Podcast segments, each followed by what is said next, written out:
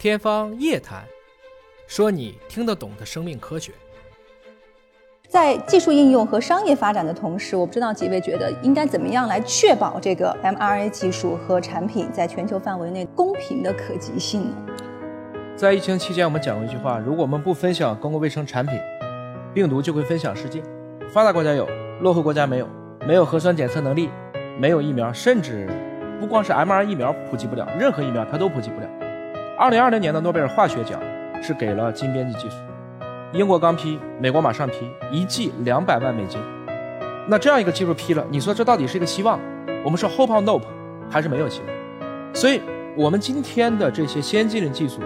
在一开始研发的时候，就必须给出一个比较长期的考虑，多久它才能使得这些王谢堂前燕飞入寻常百姓家？啊，我想，我们要是从道的层面上讲，一开始就必须考虑的是这个技术能够普惠到所有它应该被普惠的人。并且根据使用通量的增加，不断的降低成本，提升可及性，包括刚才两位所提到的，你比如说能不能常温存储？如果都负八十这种运输在非洲根本不可能做得到，那如果不能够到常温存储，负二十度行不行？啊，这就实际上它可能就是，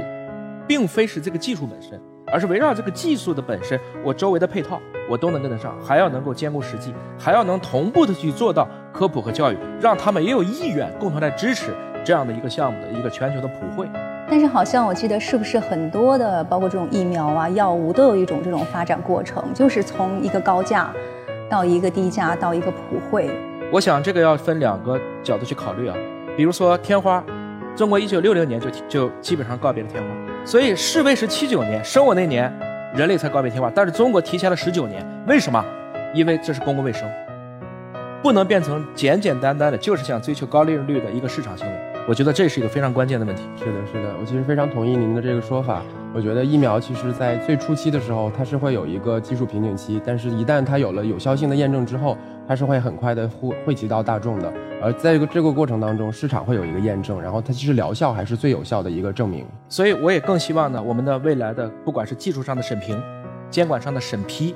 大家的这种支持，这个领域我们已经领先了，可是我们又变得可能有的时候可能会保守。满目山河空念远，亦要怜取眼前人。既然中国已经站到这个位置上了，我们大家共同支持它，希望中国的 mRNA 技术越来越好，希望中国的生物技术越来越好。好，谢谢，谢谢您。